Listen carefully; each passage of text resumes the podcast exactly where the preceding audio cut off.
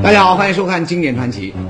前几天呢，宏宇呢在网上看了一部老电影，啊，片子呢名气不大啊，叫《真爱之吻》，估计呢很多人呢都没看过啊。不过呢内容呢还有点意思，说是很久以前呢，美国赫赫有名的威尔森家族里呢一个风流少爷玩弄了家里的女仆，还搞大了人家的肚子，结果呢怀了孕的女仆啊是走投无路跳崖自杀。没想到呢，这女仆的母亲竟然是个女巫。伤心欲绝的女巫妈妈呢，为了给女儿报仇，对整个威尔森家族呢施下了一个恶毒的诅咒。从今往后啊，威尔森家族里的女人生下来就要变成猪脸。要说这个诅咒呢，还真灵。之后的几个世纪，凡是威尔森家族新出生的女孩，果然呐，一个个都长着大大的耳朵、长长的鼻子，总之，全都是一张猪脸。看到这儿呢，有人要说了：“嗨，这不明摆着就是一个童话电影吗？”哎，话是没错，可再一查资料，哎，我发现这片子里面说的这种家族诅咒啊，却不仅仅是在电影里才能看到。事实上呢，世界上还真有不少这样的所谓被诅咒过的家族，而其中最出名的，恰恰也是在美国，谁呢？肯尼迪家族。肯尼迪家族呢，大家肯定都听过啊，当年呢可是被称为美国第一家族，几百年来那是有钱有势有名望。就是这样一个名门望族。上百年来，却始终被一个令人恐怖的死亡诅咒所笼罩。肯尼迪家族最兴旺发达的时代，也正是这个死亡诅咒屡屡发作的时期。怎么回事呢？说出来呢，很多人都知道。家族里面最出名的约翰·肯尼迪，这个历史上最年轻、最英俊潇洒、民众支持率最高的美国总统，在如日中天的1963年，被人神秘刺杀。而五年之后的1968年，总统的兄弟，当时的司法部长罗伯特·肯尼迪，第三十七届美国总统最有力的竞争者，又倒在了刺客的枪口下。直到今天呢，这两起轰动世界的暗杀事件呢，都还没能找到凶手。当然，又有人要说，说肯尼迪这哥俩吃的是政治饭，树大招风，仇家那肯定少不了。俩人先后死于非命，那顶多算个巧合，没你说的什么家族诅咒还那么悬吧？哎，事情呢可没这么简单。肯尼迪家的往事那就不细说了啊，关键是，肯尼迪家族那些没搞政治的第三代、第四代，也和上几代一样，始终被各种飞来横祸、意外死亡以及丑闻所缠绕。你就说，肯尼迪总统的几个孩子，年纪轻轻。就在一次次的疾病、车祸、自杀当中死的差不多。到了一九九九年，连唯一幸存的儿子小约翰·肯尼迪也因为开飞机失事摔死。而家族的另外几个分支，嗯，那也好不到哪去。据统计，从一九四一年到一九九九年，总共有二十多位肯尼迪家庭的成员死于非命，不得善终。这就是著名的肯尼迪魔咒。吓人吧？当然，咱们今天要说的不是肯尼迪家的怪事儿。不过呢，这事儿啊，和肯尼迪魔咒却如出一辙，都是一个折磨了整个家族上百年，让几代人深受其害的神秘诅咒。咱们要说的这个家族呢，在江西省莲花县的青塘村，这是个山清水秀、风景宜人的小山村。可是，就这么个好地方。上百年来，却一直流传着一个让人谈之色变的魔咒传说。那是一个什么样的魔咒呢？哎，要说清这事儿啊，先来看下面的片子。海水，海水，嗯，真棒，走路，呃，哎，很棒。有人肯定要问了，说这不是教小孩子认字儿说话吗？可这学说话的孩子看上去怎么都有十来岁了吧？怎么这么晚才开始学认字说话呢？哎，眼前的古怪情形就和咱们要说的魔咒有关系。画面里面教孩子说话的妇女叫李淑华，家呢就在清塘村，而李淑华所在的家族，从清朝末年开始就莫名其妙接二连三的出现聋哑人，最多的时候。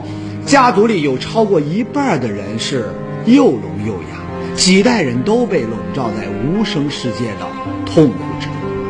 直到今天呢，不到四十个人的家族还有十几个聋哑人。我孩子也缺了一个，我家里也缺了两个，我这个姨父姨养也缺了两个吧。按说有聋哑人他不稀奇啊，我们知道导致人聋哑的这个原因呢有很多，有的是因为用药不当的破坏了听觉神经，有的呢是耳朵受到外力的伤害或者是病毒的感染，都能够让人耳聋，继而呢成为哑巴。可奇怪的是，金家的这些聋哑人，一来听觉神经没受过伤，二来呢耳朵也没有受过什么病毒的感染，他们的父母呢还都是正常人。更奇怪的是，这些聋哑人里只有男的，没有女的。没有女的，全部是男的，不知道是什么原因。别说到一百多年来，李淑华所在的家族代代都出聋哑人，还传男不传女。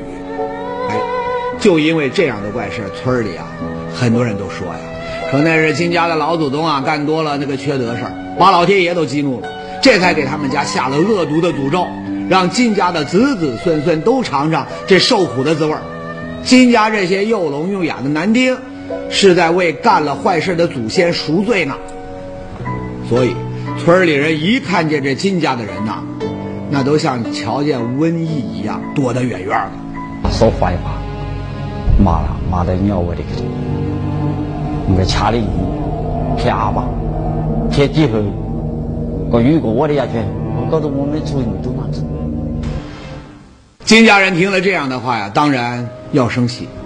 可第一，整个家族也没几个会说话的男人；第二，这么大个村子里面，喝一样的水，吃一样的饭，却只有他们家的人这样。所以，再难听的话，还真没能力去反驳。全家人只能是让人指指点点，低着头过日子。那真叫有苦难言呐！这难听的话还能忍，更要命的是，这些聋哑人不但自己遭罪，还让剩下的正常人也跟着受罪。李淑华的四个舅舅里就有两个是聋哑人，他们不但和外界几乎无法沟通，甚至在遇到险情的时候都没法向人求救。那时候他们上山砍柴呀，可能就被累到啊、晕倒啊。就是常常就是晕倒在山上晕倒了，晕倒了就晕倒了，要等到自己醒来了，或者是有旁人路过看到了把你扶起来，要不然就是你自己自己醒来了。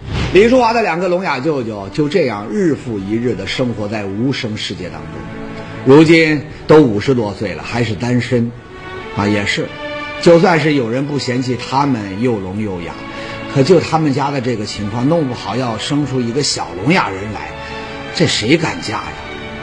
结果，一大家人的生活只能靠李淑华的大舅舅一个人扛了下来。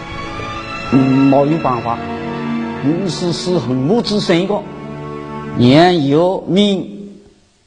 现在做粮食是大哥，你有的买农药、买化肥不知道，哪个时候做田，哪个时候播种，是吧？他们都不知道，下春都要我出去。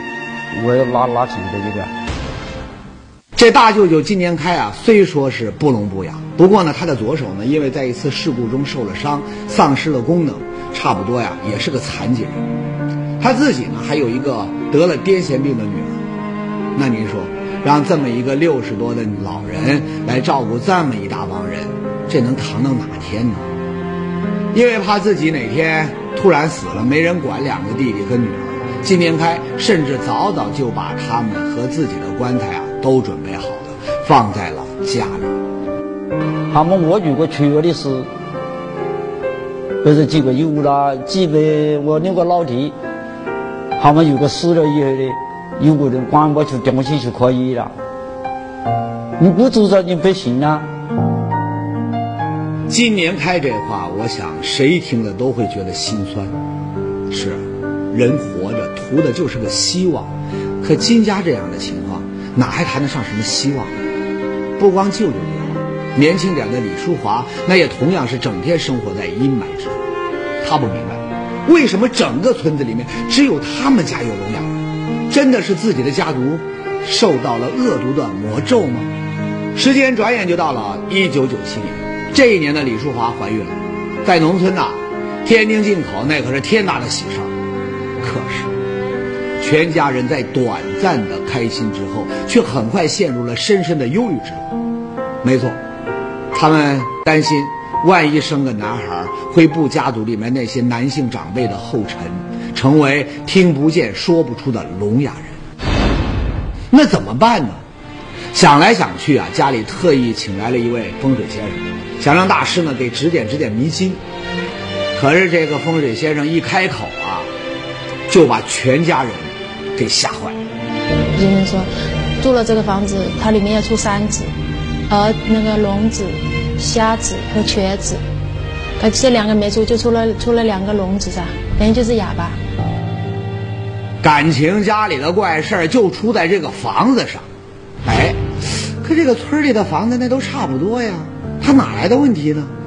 风水先生就说了，金家之所以会一代代的出聋哑人，那就是金家这栋老房子建的它不是地方，正对着对面的狮子崖，冲撞了崖上的狮子神，这才惹得这个狮子神呢降下诅咒，让金家的后人一个个活受罪。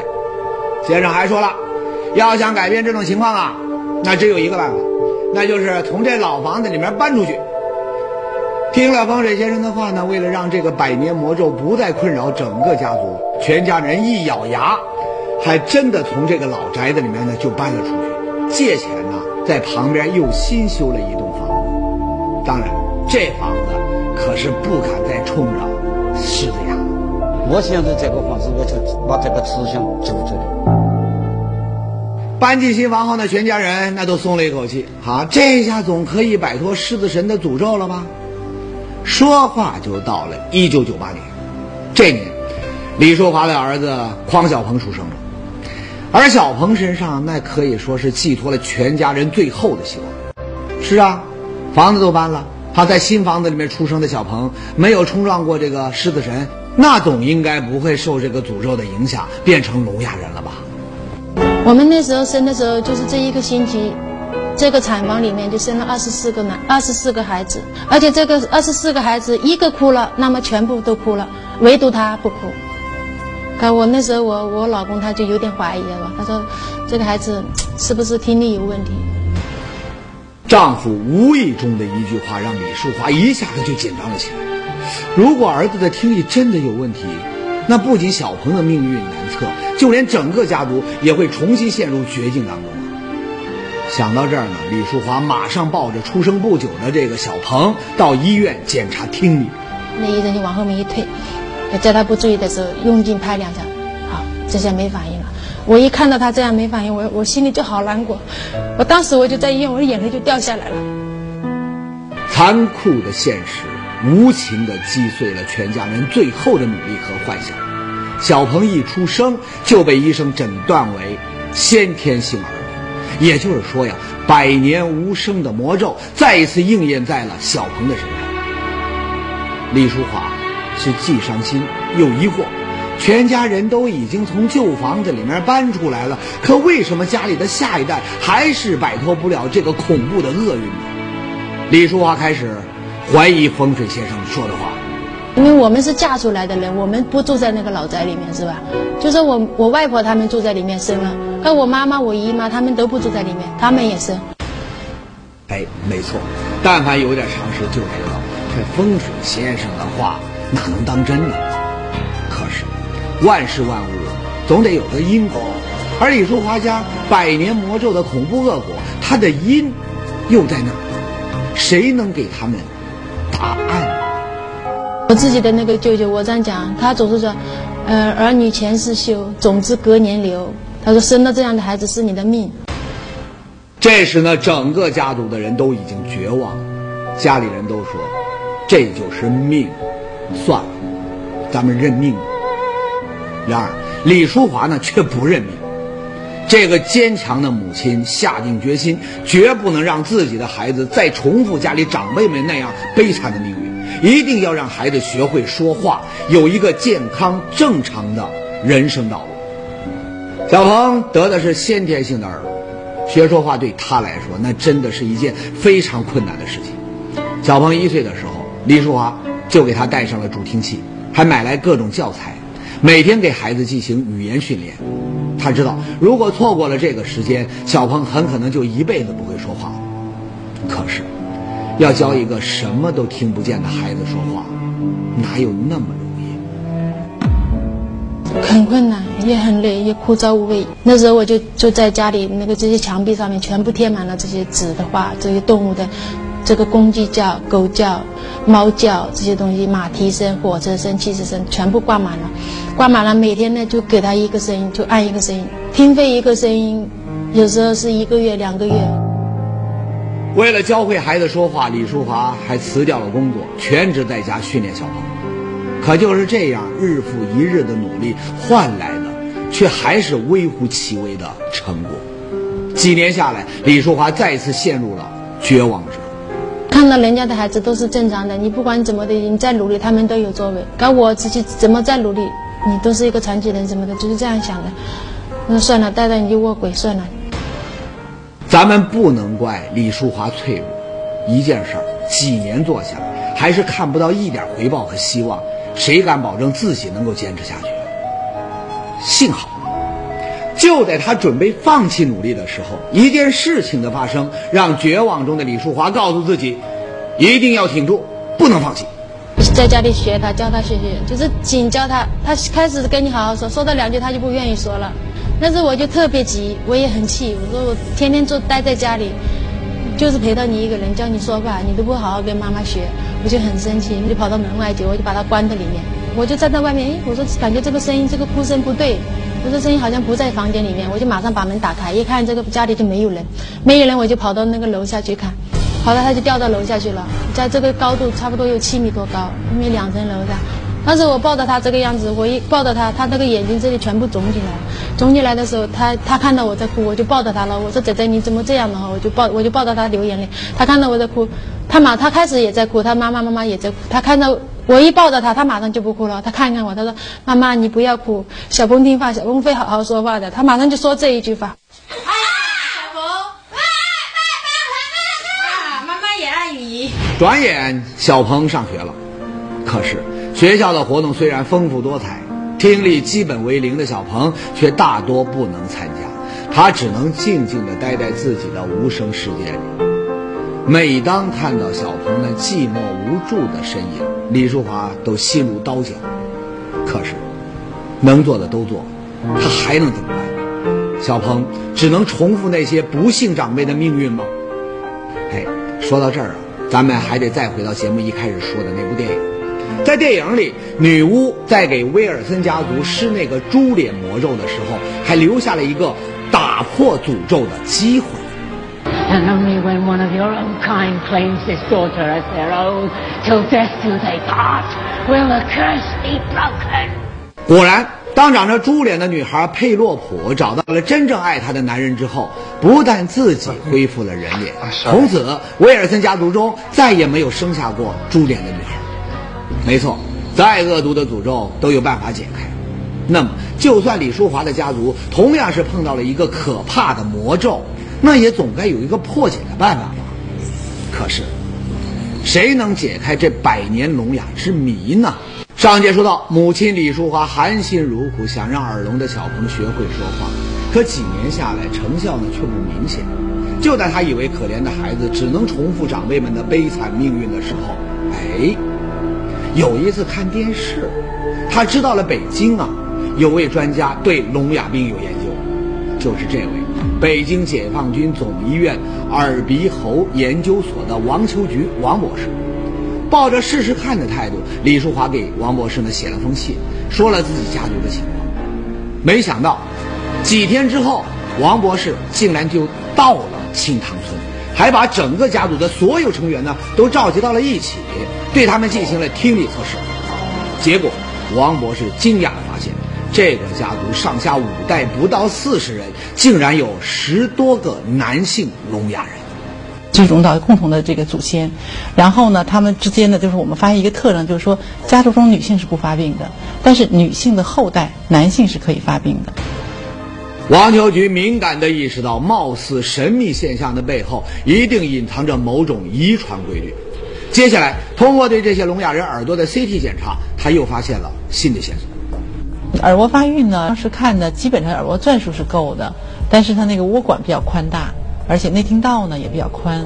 后来我当时看到以后，发现每个人病人都是这样，所以这块也给我们一个就是一个提示，就是说这种发育的畸形是不是有可能跟某个基因相关？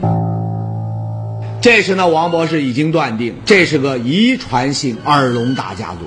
他给家族里面所有人都抽了一份血样，送到人类基因组北方中心实验室。在实验室呢，王博士和同事们对这些血样呢进行了详细的基因检测，终于找到了一个发生病变的耳聋基因。就发现女性都携带这种突变，女性两个 X 染色体嘛，但她都携带，但她并不发病，因为是隐性遗传。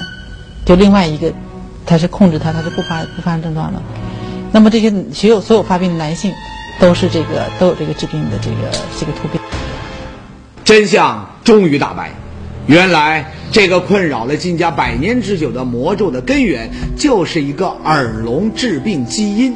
这个基因呢，深藏在家族一些女性的身体里，尽管她们自己并不耳聋，但是呢，却可以把致病基因传递给后代。最终呢，在后代男性中爆发。王博士还说呀，找到了病根儿，那就意味着小鹏将是这个家族最后一个聋哑人。知道的致病原因是什么了，那么我们就知道哪些女性她可以生正常的人，就是她的生正常孩子的几率是多少，我们可以提前预知。那我觉得就会使这个家族呢，这个命运完全改变了。家庭的命运改变了，可是小鹏的命运。让人欣慰的是，王博士说了，那也有办法。小鹏他们之所以听不见，那就是因为这个基因带来的耳蜗畸形。所以，只要植入一个人工耳蜗，就能有效的提高小鹏的听力。放一个东西进里头，放个蜗牛在里边，小朋友听到了。更让人高兴的是，王博士呢还为小鹏争取到了免费做人工耳蜗手术的机会。没多久之后呢，黄小鹏和妈妈就来到了北京解放军总医院。经过多次检查和会诊，专家决定给小鹏听力神经稍好的右耳植入人工耳蜗。这天上午的九点半，手术正式开始。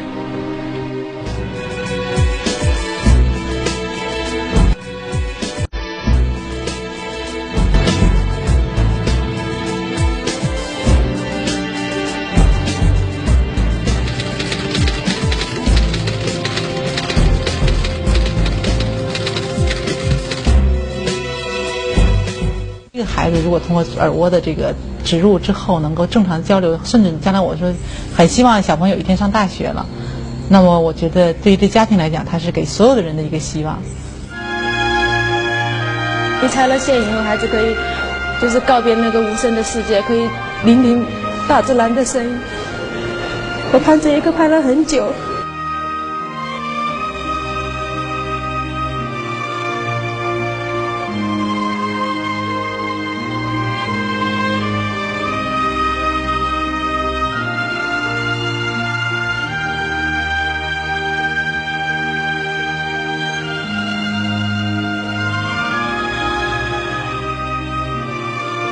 随着小鹏听力的恢复和百年无声谜底的揭开，这个家族将彻底告别聋哑的厄运，等待他们的将是一个崭新的起点和精彩的有声世界。故事到这儿算是说完了。不过呀，肯定有人还会说，说这耳聋能够遗传没错，可咱们前面说的肯尼迪家族几代人一个个全部都死于非命，那又怎么解释呢？难道说这暗杀、车祸、自杀、飞机失事也有遗传？哎，这些啊当然不会遗传。可是呢，这性格可是会遗传的。有人曾经分析过肯尼迪家族的家族性格，而分析的结果表明啊，肯尼迪家的多数人都争强好胜，喜欢冒险。争强好胜，仇人就多；喜欢冒险，那就更不用说了。冒险，冒险，有个“险”字。那自然发生意外的可能性就大，所以有专家就说呀，肯尼迪魔咒其实是个家族性格魔咒。那么再给您说说这另一个有名的被诅咒的家族，那就是著名的作家海明威的家族。海明威二十九岁那年，他的父亲呢自杀身亡。海明威自己呢虽然是诺贝尔奖和普利策奖的得主，可以说是名利双收，可他呢却在六十二岁那年呢在家中饮弹自尽。五年之后，他的妹妹又服毒自杀，紧接着他的弟弟呢也举枪自尽。再过了十年，海明威三十五岁的孙女又因为服药过量而死。反正啊，一大家子人。就没有落一个好死的，怪吗？当时呢，这个家族诅咒的说法那也是传得沸沸扬扬。可后来呀，现代医学同样解开了海明威家族魔咒的根源，什么呢？原来海明威家族的遗传基因里有一种能够产生、能够引发严重抑郁症的突变基因，所以呢，家族里的人年纪一大，那都会得上这个严重的抑郁症。一发作，哎，那就以各种方式自杀。所以，让人恐怖的家族魔咒，归根结底都有着这样或者是那样的原因。只不过呢，我们还没有发现，或者暂时呢，还没有能力去发现它。所以呢，咱们不必害怕，而是要像王博士那样，尽自己的能力去帮助和关爱生活在魔咒阴影下的。